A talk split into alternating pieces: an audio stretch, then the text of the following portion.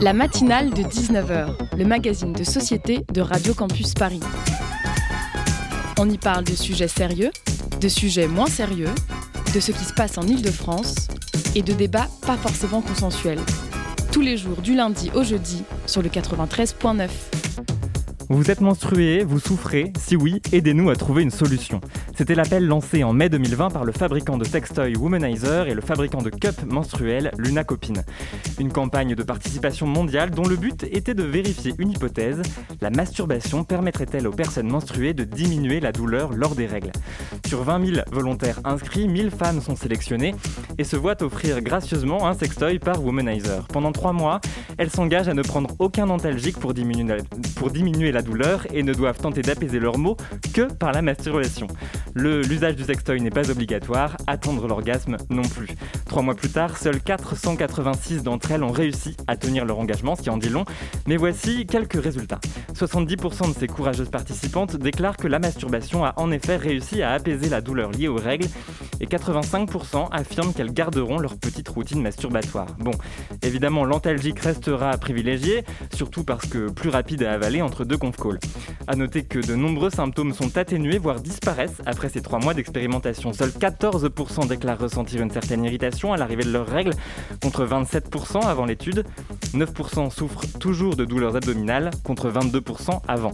Alors si scientifiquement on nous rappelle Libération, il est difficile d'en conclure quoi que ce soit de solide, on peut espérer que cette étude, joliment baptisée Menstrubation, incitera des femmes à se toucher lors de leurs règles pour vérifier.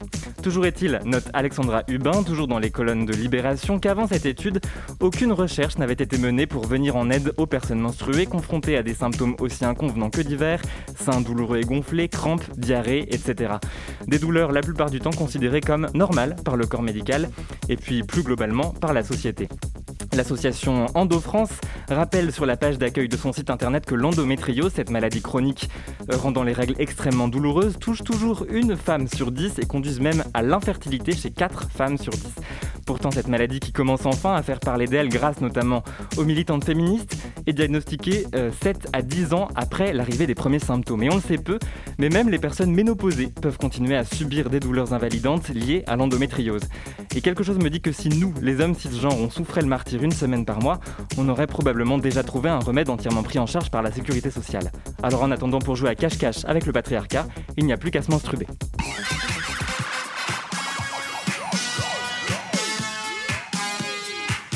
Bonsoir, merci d'écouter la matinale de Radio Campus Paris. Au programme ce soir en seconde partie d'émission, il y a presque un an exactement, Emmanuel Macron annonçait la généralisation du télétravail. Un an après, quel a été l'impact de cette mesure sur l'économie? Adrien Padovan fera le point. 19h41, le zoom de la matinale. Ce soir, on parle de Queer Screen, le festival en ligne du cinéma LGBTQI qui a lieu en ce moment même jusqu'au 21 mars. Loïc Gazard reçoit Cyril Rota, programmateur du festival. Enfin, à 19h49, science-fiction et armée seront au programme de la chronique de Mathilde Descotes. Mais, d'abord, la médecine serait-elle misogyne? Vous avez sans aucun doute entendu parler de Mediator ou du Levothyrox, deux médicaments au, cœur de, de, scandales pharmaceutiques retentissants. Pardon. Ce que l'on sait peut-être moins, c'est que ces médicaments sont largement prescrits à des femmes, des femmes au parcours de vie bouleversé au gré des effets secondaires, des diagnostics négligents et des essais cliniques qui les oublient. On en parle ce soir avec notre première, notre première invitée, la matinale. C'est parti. La matinale de 19h. Je m'appelle Salomé, j'ai 23 ans et il y a 5 ans j'ai perdu un ovaire à la suite d'une erreur médicale. Euh, ça a commencé en mars 2016 où j'ai eu des très très très grosses douleurs au ventre. J'étais pliée en deux, je pleurer. Là, j'ai demandé à mes parents de m'amener aux urgences parce que j'ai vraiment cru que, j'allais mourir. Donc, arrivé aux urgences, j'ai fait toute une série d'examens, euh, surtout des radios. Ils ont euh, présumé que c'était une grosse constipation, sans savoir, sans comprendre, et ils m'ont donné des laxatifs. Un mois après, en avril, euh, j'ai eu encore cette douleur. Mes parents m'ont tout de suite amené aux urgences. J'ai fait des IRM, j'ai fait des radios, j'ai fait des coloscopies. Je ne dormais pas la nuit tellement j'avais mal. Et, je, demandais constamment des calmants. J'ai été transférée le lendemain à Angers. J'ai dit au chirurgien, voilà, j'ai eu très mal au ventre, j'ai vomi. Et tout de suite, il m'a dit, vous avez vomi, donc c'est une torsion de l'ovaire. On prépare le bloc, faut vous opérer en urgence dans deux heures. En fait, il m'a dit qu'une torsion de l'ovaire, normalement, on a 6 heures pour intervenir et sauver l'ovaire. Et là, ça faisait une semaine qu'en fait, mon ovaire pourrissait à l'intérieur de, de moi. Le chirurgien qui m'a opéré était absolument dégoûté de devoir enlever un ovaire à une jeune femme de, de 18 ans parce qu'évidemment, euh, je vais avoir euh, énormément de difficultés à avoir euh, des enfants. Un des quelques témoignages qu'on a reçus ici à la matinale de 19h. Merci beaucoup à Salomé de nous avoir confié son histoire et bonsoir Ariane Puccini. Bonsoir. Et merci d'être avec nous euh, par téléphone ce soir dans la matinale de 19h. Vous êtes journaliste pigiste, membre du collectif YouPress et vous avez publié en octobre avec votre consoeur Dominique Bauer euh, Mauvais traitement, pourquoi les femmes sont mal soignées, une enquête foisonnante qui montre comment les femmes passent sous les radars de la médecine et de l'industrie pharmaceutique, une industrie qui produit des médicaments pensés, je vous cite, par les hommes, pour les hommes et prescrit commercialisé encore aujourd'hui par une majorité d'hommes. Ce livre est à retrouver aux éditions du Seuil. Et à mes côtés pour conduire cet entretien, je suis rejoint par Lucie Clodon de la rédaction de Radio Campus Paris. Bonsoir Lucie. Bonsoir Colin. Alors avant de commencer, Ariane Puccini, peut-être une réaction sur ce qu'on vient d'entendre, vous qui avez rencontré de très nombreuses victimes au cours de votre enquête. On va y revenir. Qu'est-ce que vous inspire le témoignage de Salomé? Euh, en fait, c'est vrai que euh, dans toutes les histoires qu'on a entendues euh, au travers de notre enquête, à savoir des témoignages de femmes qui, elles, ont été victimes d'effets secondaires de médicaments, ce qui était frappant et, qu'on retrouve dans ce témoignage, c'est la difficulté des femmes de faire entendre leur douleur. et, donc, le diagnostic peut être difficilement réalisé. Euh, c'est vrai que la douleur aussi, la douleur du ventre, euh, des ventres, euh, du, ventre chez la femme, est une douleur qui est un peu trop admise en fait. Euh, on est effectivement euh, sous le, par les effets de la menstruation, on peut être amené à avoir des douleurs abdominales et donc il y a une, tolérance un peu trop grande pour cette douleur et parfois ça peut cacher des choses dramatiques, des maladies dramatiques et dans le cas de Salomé, effectivement l'issue n'a pas été heureuse et si elle avait été peut-être mieux entendue, peut-être que le, le sort qui lui a été réservé aurait été différent. Et on va pouvoir en reparler ce soir. Alors Ariane Puccini, votre enquête euh, euh, révèle ou met en lumière euh, le fait que les femmes sont nettement plus nombreuses à être victimes de scandales pharmaceutiques, un fait que même des spécialistes du sujet n'avaient pas vu jusqu'au moment où vous leur avez révélé. Comment expliquez-vous que cela soit passé à ce point inaperçu alors que quand même, vous le répétez, hein, dans, l'enquête, les chiffres sont clairs. selon une étude produite par le Centre de pharmacovigilance mondiale auprès de 131 pays que vous citez dans, dans l'enquête, sur 18 millions de cas d'effets secondaires enregistrés entre 67 et 2018, 60,1% des effets secondaires se déclenchaient euh, chez les femmes. C'est ce que vous relatez dans le livre. Eh ben, alors en fait, c'est un constat qui est qui n'est pas fait en France, mais qui est fait ailleurs, comme vous, vous citez l'étude du Centre mondial de pharmacovigilance. Euh, le fait que les femmes rapportent plus d'effets secondaires euh, des médicaments euh, est observé ailleurs dans beaucoup de pays. Il y a eu beaucoup d'études qui ont été faites. Euh, il y en a eu en Allemagne, en Angleterre, euh, au Danemark, en, Israël aussi. Enfin, il y a eu beaucoup de, chercheurs qui se sont penchés sur cette question. En France, il y a vraiment ce, l'effet. Enfin, voilà, c'est une. Le constat a été fait une fois dans une étude qui a été réalisée en 98 sur un échantillon qui n'était peut-être pas suffisant. Et euh, d'ailleurs, la conclusion de cette étude a été qu'il fallait poursuivre les investigations, mais elles n'ont pas été faites. Donc en fait, il y a une, invisibilisation quand on parle des victimes euh, du médiateur, des, victimes euh, de médicaments. On n'entend pas le mot féminin, alors que par exemple dans l'affaire du médiateur, il y a plus de 70% des victimes qui sont, qui sont des femmes. Donc en fait, il y a hum, quelque chose qui se passe euh, en dehors des radars. Puis il y a peut-être quelque chose aussi de plus culturel, euh, notre façon de, considérer euh, la question du genre en France qui est encore, même si ça l'est de moins en moins, beaucoup plus, qui reste encore tabou. donc du coup, il y, a effectivement un, aveuglement, je dirais, peut-être sur cette question-là. En tout cas, on n'a pas, on l'a pas étudié avec autant d'intérêt comme ça a pu être dans d'autres pays. Un aveuglement qu'on retrouve aussi en France, puisque euh, beaucoup d'études n'ont pas, pas été menées en France. Euh, pourquoi la France est-elle si en retard, à votre avis? Alors il y a possiblement des questions qui sont... alors il y a plein, plein de raisons possibles, mais c'est vrai que la question du, genre, et notamment en médecine, pose, pose question. Euh, parce que, euh, disons que euh, quand on a, historiquement, quand on a identifié les différences physiques, en l'occurrence dans notre enquête, on raconte comment les, femmes et les hommes cisgenres ne métabolisent pas les médicaments de la même façon. Mais aborder cette question-là, ça risque potentiellement d'essentialiser les femmes à des conditions biologiques pures, ce qu'on n'a pas fait hein, dans notre enquête, évidemment. et donc, ça reste un sujet très euh, très, tendu de ce côté-là. Et puis par ailleurs aussi, euh, les, questions du genre ne euh, sont pas forcément aussi développées parce qu'on a aussi une approche peut-être un peu plus universaliste du féminisme et de ces choses-là, et même de manière générale, qui tend, qui nous pousse à ne pas différencier un patient d'une patiente. Et donc ça invisibilise, en tout cas en France, ces questions-là. Et donc on comprend déjà dans vos propos que c'est une question éminemment politique, on va y revenir. on, va, on va prendre un exemple assez éloquent, hein, celui du, Mediator, un antidiabétique euh, qui a donné son nom au scandale sanitaire de, la dernière décennie. Hein.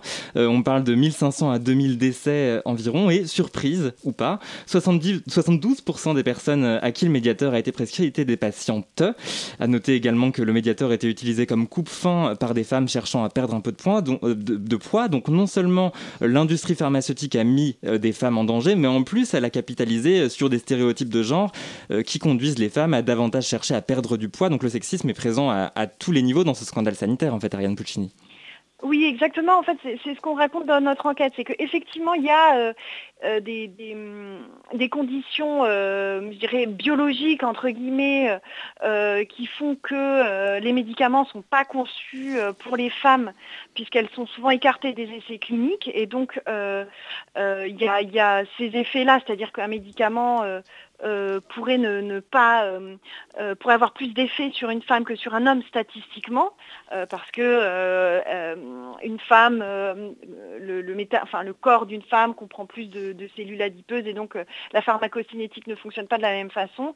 Euh, mais effectivement, il y a aussi tout un pendant euh, social euh, qui, est très délétère, en tout cas pour la santé des femmes, et qu'on a voulu mettre en avant dans notre enquête. C'est-à-dire que sur les femmes repose beaucoup d'injonctions sociales, et le cas du médiator est un exemple flagrant et, qui a été meurtrier dans de nombreux cas.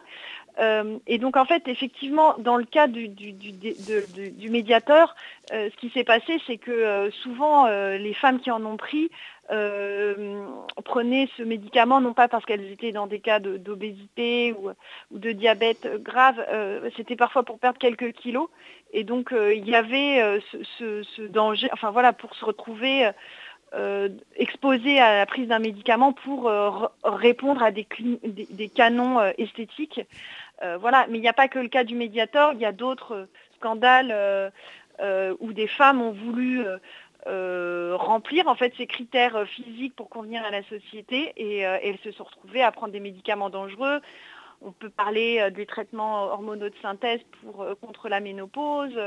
il y a eu l'androcure qui a été prescrit chez certaines femmes pour réduire l'hirsutisme, qui est donc l'apparition de poils à des endroits où sur le visage. Oui, il y a énormément, euh, énormément d'exemples qui sont donnés effectivement dans, dans le livre. Mais d'ailleurs, page après page, c'est un système très sexiste que vous mettez en lumière. Vous révélez notamment que les femmes sont sous-représentées dans la plupart des essais cliniques, et ce parce que les femmes présenteraient des problèmes hormonaux qui fausseraient les résultats. Donc en clair, on réduit tout à une histoire d'hormones, ce qui n'est pas sans rappeler une rhétorique misogyne assez basique, et surtout, on en profite pour décider que les hommes sont la norme en termes biologiques. Ariane Puccini?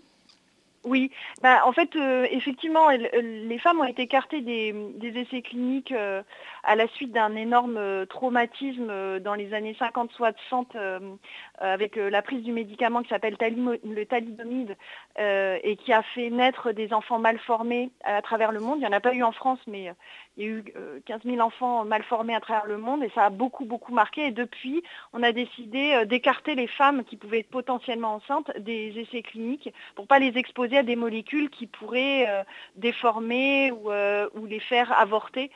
Et donc, et donc il y a eu cette première raison qui a été invoquée. Et puis effectivement, comme vous le dites, il y a aussi l'autre raison qui est invoquée, c'est-à-dire que la femme est traversée de flux hormonaux euh, qui fausserait euh, les études, alors qu'en fait, il faut savoir que euh, l'homme aussi comprend des, hormones dans son corps, et donc il n'y a, pas de, raison. Enfin, à ce, titre également, les résultats sont faussés.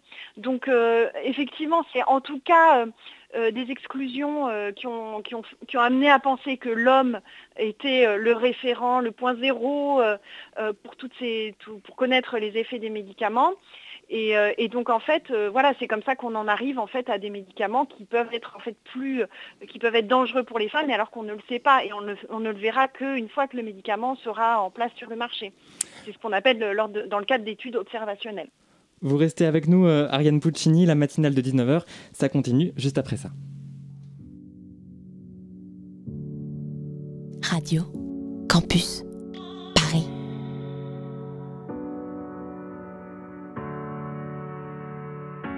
Je te parlerai comme jamais tu ne parles à ta mère. Tu me seras redevable si je te paie un verre. Je t'harcèle avec dix potes juste pour avoir ton numéro. Il faudra que tu sois gentil si je t'emmène au resto. Si tu me dis non, je te ferai changer d'avis. Je te foutrai la misère, je te pourrirai la vie. Je ferai selon mon orgueil, selon mes envies. Je te dirai que t'es la seule, je te ferai sentir unique. Je regarderai le foot, toi tu feras la vaisselle. Je t'enverrai bien te faire foutre quand tu me feras une scène. Si je t'achète une chaîne, deviendras-tu ma chienne Je te serai infidèle, mais tu reviendras quand même. Si j'étais un homme, si on inversait les rôles, je soulèverais ta robe, garderais-tu le contrôle Si j'étais un homme, si on échangeait de peau, je t'appellerais salope, me tournerais-tu le dos Si j'étais un homme, ah, ah, ouh.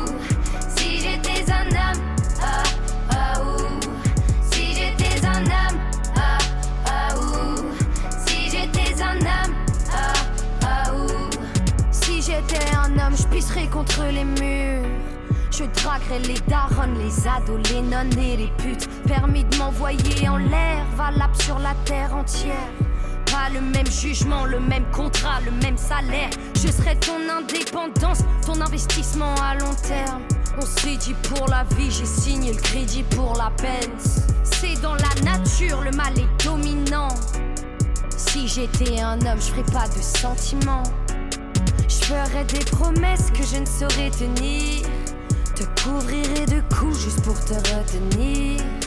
Si tu veux me plaire, il te faudra souffrir. Être installé à du désir. Si j'étais un homme, si on inversait les rôles, je soulèverais ta robe, garderais-tu le contrôle? Si j'étais un homme, si on échangeait de peau, je t'appellerais salope, me tournerais-tu le dos? Si j'étais un homme, ah, ah, ouh. Si j'étais un homme, ah, ah, ouh. Si j'étais un homme, ah, ah, ouh. Si j'étais un homme, ah, ah, ouh. Aveuglé, j'ai oublié celui qui prend soin de sa mère. Je retiens celui qui se conduit comme un gentleman. Il y a des hommes de valeur de cœur, des hommes fiers. L'ami, le bon mari, le frère et le père. Celui qui prend soin de sa mère, qui se conduit en gentleman, des hommes de valeur, des hommes fiers, l'ami, le bon mari, le frère et le père. Oh, oh. Si j'étais un homme, si j'étais un homme,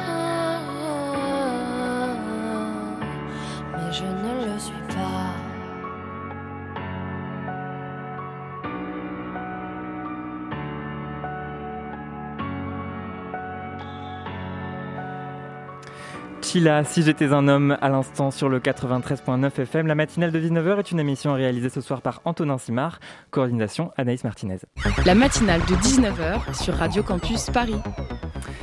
Et nous sommes toujours avec euh, Ariane Puccini, co-autrice avec euh, Delphine Bauer de Mauvais traitements, pourquoi les femmes sont mal soignées, une enquête publiée aux éditions du Seuil.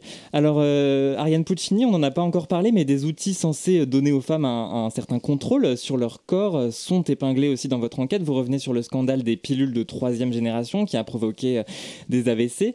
Et moi je pensais aussi à certains tampons tenus pour responsables, on le sait maintenant, de, de chocs toxiques chez plusieurs patientes. Comment expliquez-vous ce paradoxe? On parle d'outils qui concernent directement les femmes et qui ont des conséquences très très graves sur leur santé euh, alors en fait c'est vrai que c'est un, un paradoxe, euh, mais il y a hum, aujourd'hui en fait c'est un peu plus euh, récent chez les femmes de contester le bienfait de, de la pilule contraceptive. je dirais qu'il y a une sorte de tabou qui s'est levé ces dernières années et notamment à l'occasion du scandale des pilules de troisième et quatrième génération. Euh, donc euh, c'était euh, la révélation des effets de, ces, pilules contraceptives provoquaient des, thromboses et des AVC chez, des, jeunes femmes, souvent, ah oui, souvent jeunes, euh, et donc elles se, retrouvaient parfois, soit elles, elles étaient euh, tuées, soit alors elles étaient euh, gravement handicapées. C'est le cas de, Marion Lara, la lanceuse d'alerte. Et en fait, effectivement, ce que disait cette Marion Lara, cette lanceuse d'alerte, c'est qu'en fait, elle se dit elle-même écœurée devant ce scandale-là, parce qu'en fait, il faut rappeler que ces, pilules n'ont pas eu de bénéfices supplémentaires par rapport aux aux, générations précédentes, mais par contre, elle présentait plus d'effets secondaires. Et en fait, euh, pour Marion Lara, c'est vraiment révélateur d'une injustice incroyable, euh, parce qu'encore aujourd'hui, alors que depuis 1967, on a accès à la contraception, euh, il n'y a toujours pas de contraception qui concerne les hommes. Donc en fait, la contraception n'est qu'un sujet de femmes. Et donc la pilule, pour elle, a été aujourd'hui un moyen pour que les hommes puissent, puissent euh, j'ouvre les guillemets, baiser tranquille. Et, euh, c'est vrai que euh, depuis la création de la première, la commercialisation de la première, du premier moyen de contraception, il n'y a toujours pas eu de, moyens de, moyens de, de, gérer la contraception du côté des hommes. Et même si c'est un serpent de mer qu'on en a toujours entendu parler, que les moyens techniques existent. Mais il y a de nombreux barrages, notamment les effets secondaires chez les hommes pour certains traitements, euh, euh, certains euh, moyens de contraception posent tout de suite problème, alors que ce sont parfois des, effets secondaires qui sont semblables à ceux que connaissent les femmes dans les désagréments quotidiens.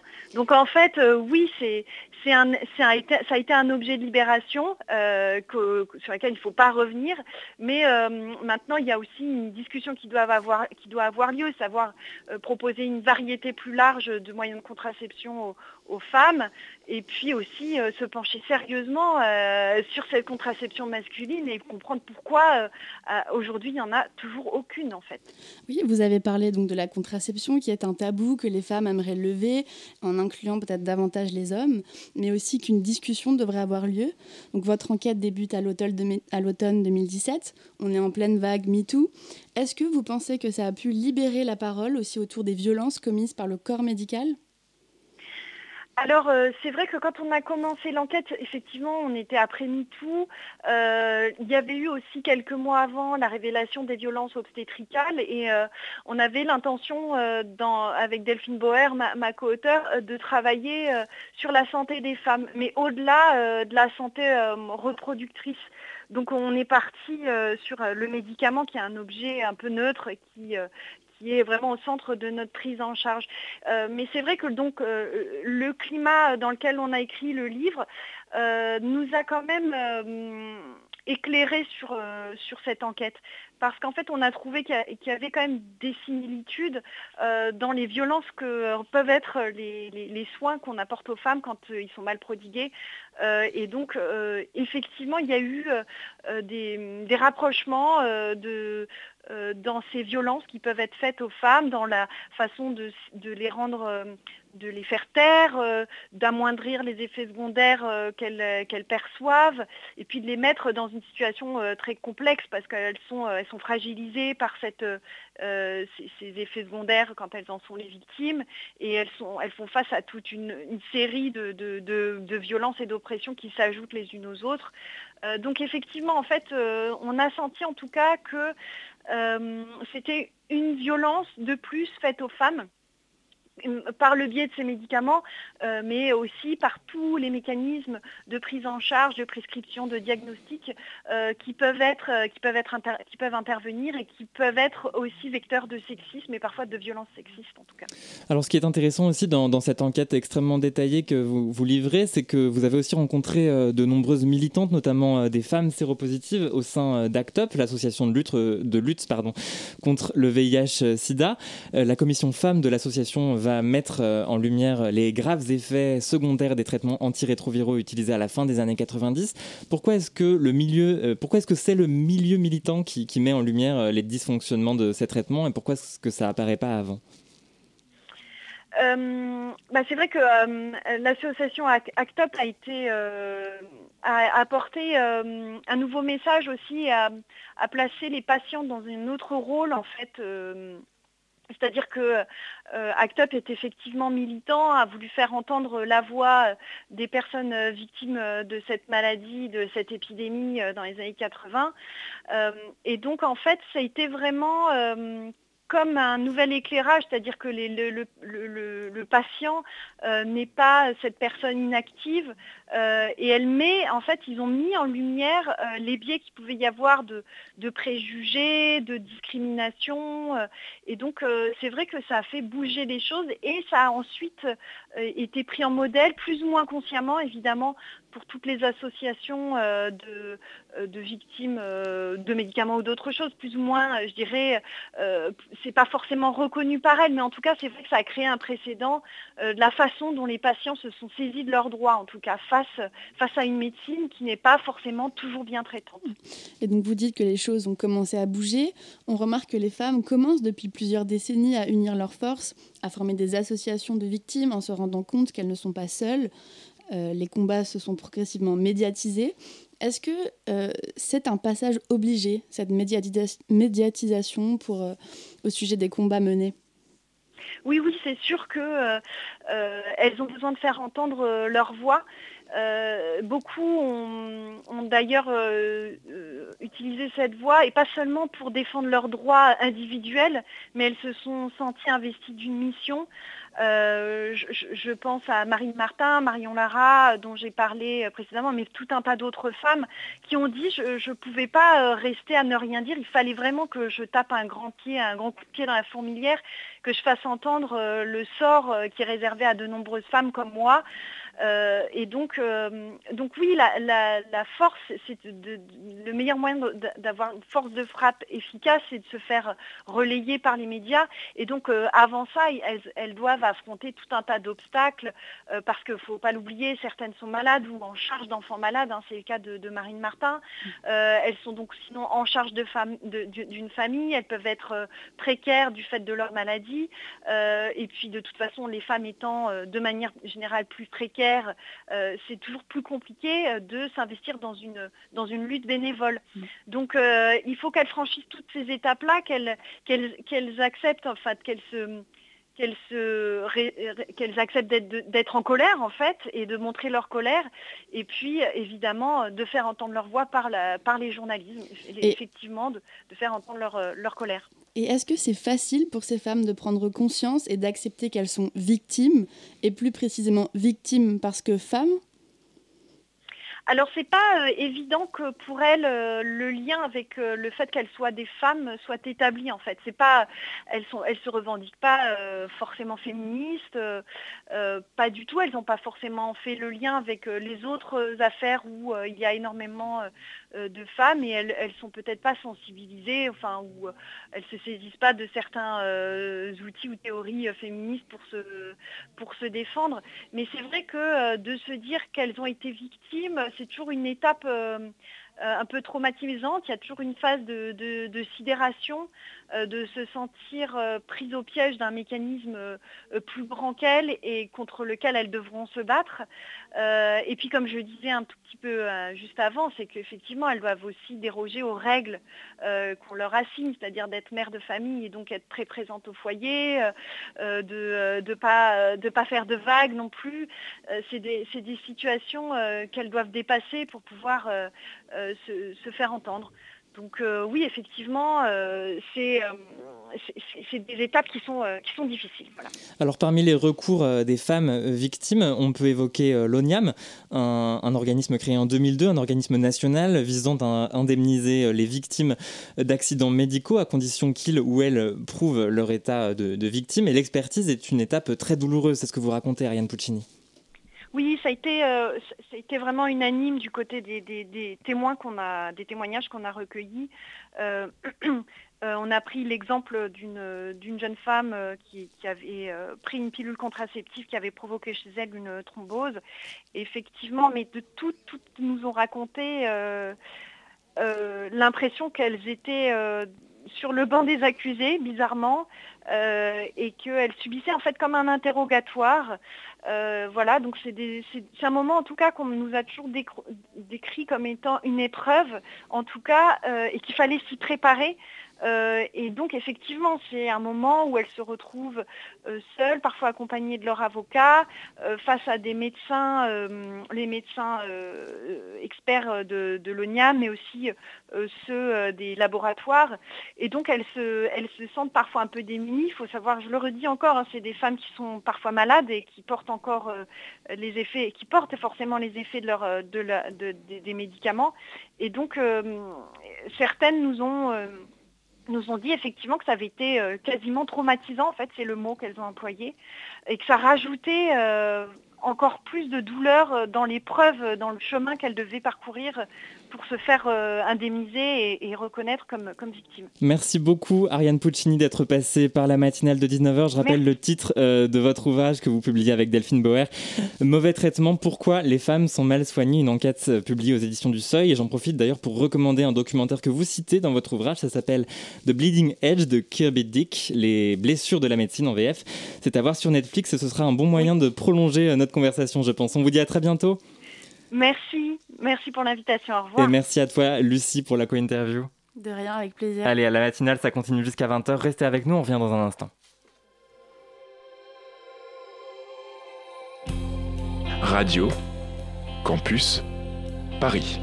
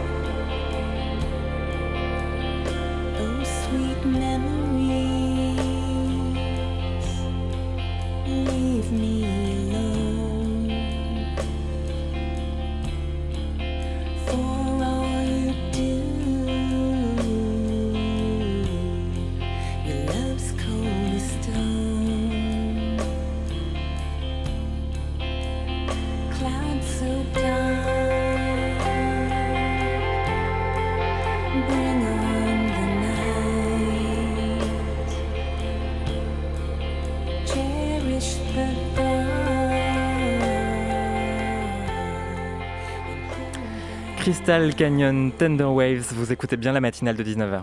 La matinale de 19h sur Radio Campus Paris. Et à 19h37, il est temps de retrouver notre chroniqueur Adrien Padovan. Bonsoir Adrien. Bonsoir Colin. Alors le télétravail s'est imposé dans nos sociétés depuis le début de la pandémie de Covid-19. Peut-on y voir une transformation durable du processus productif ou au contraire un épiphénomène Adrien? C'est très difficile de trancher sur cette question. Le consensus chez les économistes, déjà, cela n'existe pas. Si vous mettez deux économistes dans une même pièce, un, ils vont se battre, deux, vous aurez trois avis différents, et trois, ils seront contradictoires. Il est vrai qu'on n'a pas vu une telle transformation des structures d'exercice de l'emploi sur le marché du travail depuis la révolution industrielle. Mais cela est lié à la crise sanitaire. Alors certains économistes insisteraient sur l'ubérisation, cela serait l'avenir. Il faut relativiser, notamment en raison de la transformation des lois et de la logique sans fin d'abaissement du coût du travail. On peut attendre plus de dégâts dans les prochaines décennies sur le marché du travail en provenance de la robotisation, de l'intelligence artificielle, de la précarisation de l'emploi ou du déclassement de certaines qualifications. La plupart des salariés du tertiaire ont exercé leurs activités durant le premier confinement, entièrement en télétravail. En novembre, selon le ministère du Travail, 45% des salariés du privé ont été en télétravail. 23% ont télétravaillé à temps complet. Il est vrai que sur ces dernières décennies, c'est inédit. Les salariés le plébiscitent dans un contexte incertain et anormal. Mais on peut s'interroger sur une chose. Pourquoi le télétravail n'a pas été plébiscité en amont par les entreprises? Durant les grandes grèves de 1995, les entreprises ont eu recours au télétravail, rendu possible par l'émergence des services informatiques basiques. Il n'y a pas eu dans les années suivantes un recours massif des salariés euh, français à cette méthode. Il en a été de même pour les grèves de 2019. Donc on ne peut pas dire encore qu'il va s'agir d'une transformation euh, durable. Peut-on alors considérer cette transformation comme souhaitable? C'est encore une question sans réponse. Les études sont contradictoires comme les économistes. Toutefois, on peut dire d'emblée que la généralisation du télétravail n'est pas souhaitable pour nos économies. Tous ces emplois, tous les emplois ne peuvent être télétravaillables. À l'échelle des entreprises, ce qui intéresse un patron, un entrepreneur, c'est de créer une entreprise viable, générant de la valeur ajoutée, du profit. Il y a surtout la productivité. C'est le point capital en économie. La hausse du volume de production par heure travaillée entraîne une hausse de l'offre, une hausse des profits et une hausse des salaires. La technologie, normalement, renforce cette productivité, d'où l'importance accordée par les économistes au télétravail. Mais il n'y a pas de corrélation positive entre télétravail et gain de productivité. La Banque de France considère qu'il y a un dosage optimal de télétravail. Très simplement, un patron ne va pas développer le télétravail dans sa boîte s'il voit que ses employés produisent moins et qu'en plus ils perdent de l'argent. C'est souvent le cas avec le télétravail. Le travail à distance occasionne jusqu'à 20% de perte de productivité s'il est appliqué à 100% selon le Centre national des arts et métiers. Une autre étude, qui a considéré une entreprise qui subitement, sans préparation, est passée en télétravail durant le confinement, a, été, a constaté que la productivité a baissé de 40%. Et alors, Adrien, au-delà de l'économie, le télétravail a-t-il un impact sur notre santé? Comment peut-on voir le télétravail sans penser aux inconvénients psychologiques qui affectent la productivité? On peut lier la massification du télétravail durant euh, les confinements à d'autres dégâts collatéraux sanitaires qui vont renforcer des inégalités. Une difficulté à dissocier vie privée, vie professionnelle, isolement, omniprésence des, supérieurs hiérarchiques, surveillance, le stress, l'absence de cadre ou, ou, la précarité ont fait augmenter la consommation, les dépendances à l'alcool, à certaines drogues ou à des médicaments. L'alcool et le tabac ont été considérés depuis le début de la crise comme des substances essentielles chez les étudiants les états anxieux et dépressifs se maintiennent à un niveau trop élevé, autour de 20%. À l'échelle de la nation, on assisterait à un effritement de la santé économique, avec une diminution de ce qu'on appelle la croissance potentielle et effective. Les salariés consommeraient moins, puisqu'ils travailleraient chez eux et ne sortiraient plus. En termes d'investissement public, l'État n'aurait pas intérêt à investir aussi massivement dans les entreprises, dans les transports, les infrastructures publiques, et perdrait des recettes du fait de la baisse de la consommation, avec la TVA par exemple cela impacterait les plus faibles, ceux dont le revenu est entièrement socialisé. Donc les plus pauvres, qui sont ceux qui font tourner le plus la consommation. Les investisseurs n'investiraient plus aussi massivement dans la construction. Bon, il est vrai que cela pourrait avoir un impact relatif sur le prix de l'immobilier. On ne verrait donc plus de reportages, par exemple, de Parisiens partant à la campagne, le sac à dos euh, sur le dos, avec euh, voulant cultiver un potager, s'émerveillant sur le prix de la maison, t'attends le cul des vaches. Bref, cela serait la seule forme de progrès. Bon alors pour résumer, il est trop tôt pour considérer le télétravail comme une transformation durable. Son impact économique et social tend à être négatif. Le potentiel de croissance économique se trouverait donc euh, durablement impacté par sa généralisation. J'ai tout bon, Adrien? Excellent. Eh ben, merci beaucoup Adrien pour cet éclairage. Euh, on retrouve ta chronique en podcastant la matinale sur toutes les applications de podcast. 19h42, on passe au Zoom. Le Zoom, dans la matinale de 19h. Et le Zoom ce soir, c'est avec euh, Loïc Gazard de la rédaction de Radio Campus Paris. Salut à toi Loïc. Bonsoir Colin. Et ce soir, tu reçois Cyril Rota, programmateur du festival Queer Screen, un festival de cinéma en ligne avec au programme du cinéma LGBTQI. Tout à fait. Bonsoir Cyril Rota. Bonsoir. Alors Queer Screen, c'est une plateforme de VOD lancée il y a deux ans. Pour comprendre, est-ce que vous êtes un peu le Netflix français du, du, LGBT bah, C'est exactement ça. Euh, on ne peut pas le résumer euh, plus clairement. Voilà. Donc, euh, après, l'appellation LGBT, euh, elle est, bon, il faut quand même reconnaître que c'est essentiellement destiné à un public masculin, donc gay. Euh, mais euh, mais il y a quand même des films euh, à thématique trans, lesbienne, voilà. justement, venons-en à ce festival. Ça change quoi d'avoir un, cinéma, un, festival de cinéma en ligne? L'idée d'avoir un festival en ligne, c'était de créer un événement autour de, de, la plateforme, justement pour toucher un public qui n'aurait pas encore entendu parler de, de notre service, qui, qui s'étend petit à petit, bon, qui a connu bien sûr un, essor cette année euh, grâce au confinement, euh, si on peut dire.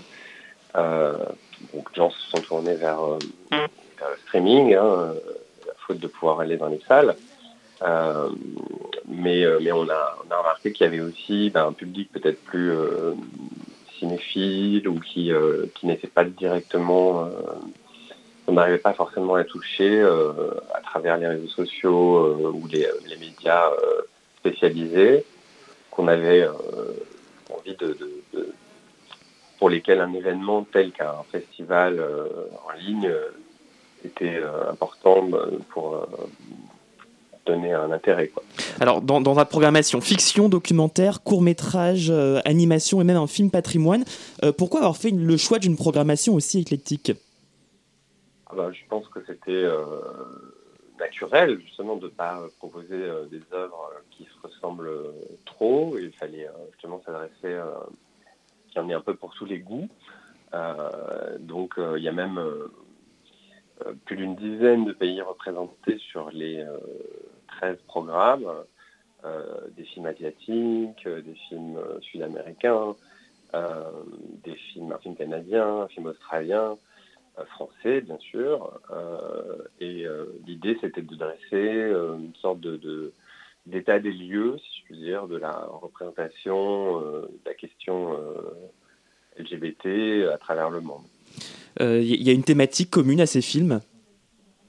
Ah, La thématique commune, oui, c'est la, représentation de l'homosexualité.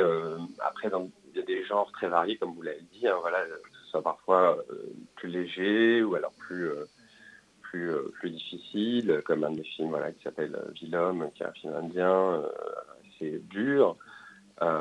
Il y a des choses complètement fantaisistes, comme le nouveau film de Bruce Labrousse, un réalisateur très queer, canadien, qui, fait des films un peu punk, si je puis dire, depuis, depuis plus de 35 ans. Et là, c'est un peu le, bouquet final du festival qui sera pour dimanche avec euh, voilà, le film s'appelle Sainte Narcisse.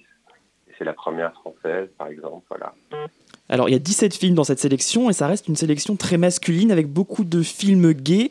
Euh, vous le disiez hein, au, début de cette interview. Pourquoi il y a si peu de films avec des personnes trans ou lesbiennes, par exemple?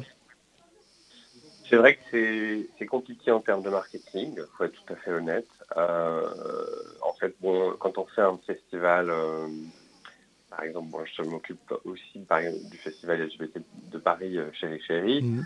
Là, il y a un public euh, plus militant, plus euh, où, il faut créer de la diversité, mais nous, on n'ambitionne pas de se substituer justement au travail des associations.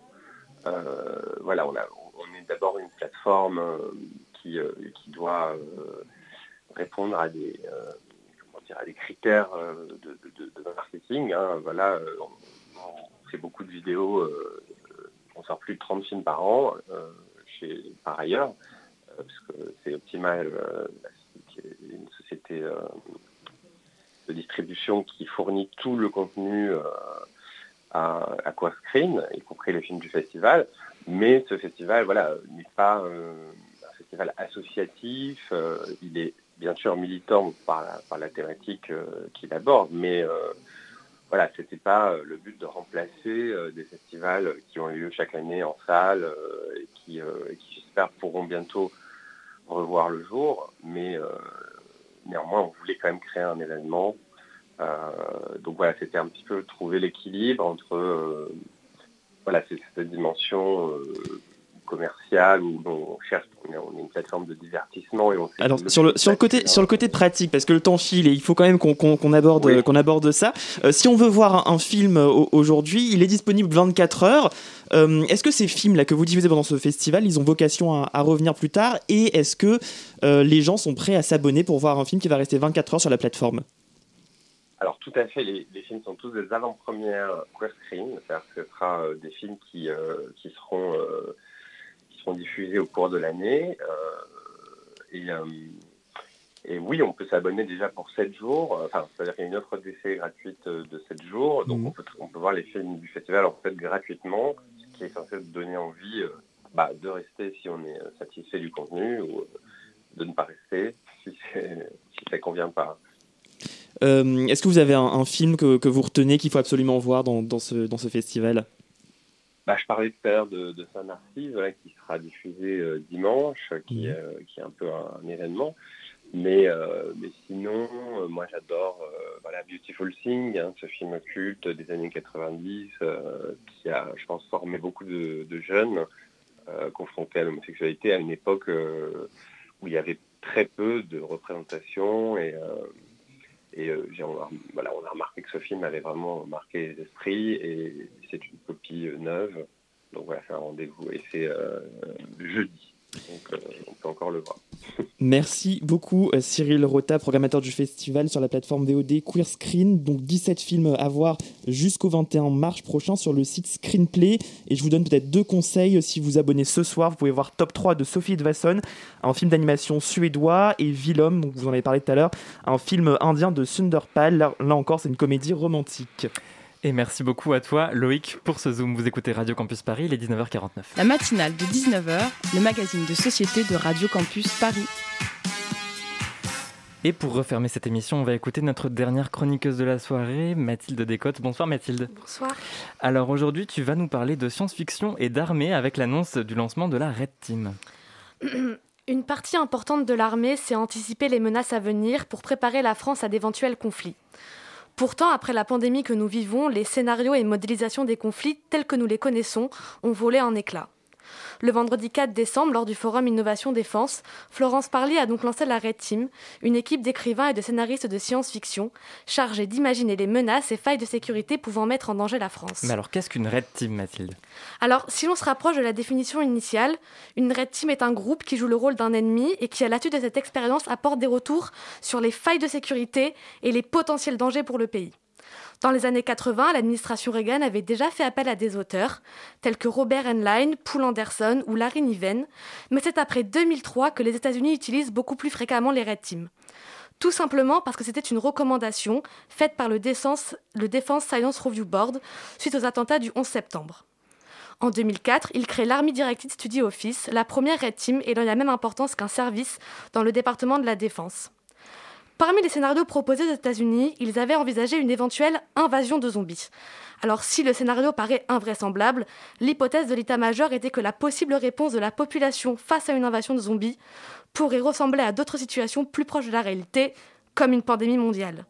À noter qu'aux États-Unis, une simulation de conflit est appelée Red Cell et l'équipe américaine est toujours la Blue Team et les forces opposées la Red Team. Donc voilà pour les États-Unis, mais et en France, Mathilde? En France, après avoir reçu à peu près 600 candidatures, la Red Team s'est constituée. Elle est censée anticiper les dangers et les futures crises géopolitiques pour les années 2030-2060.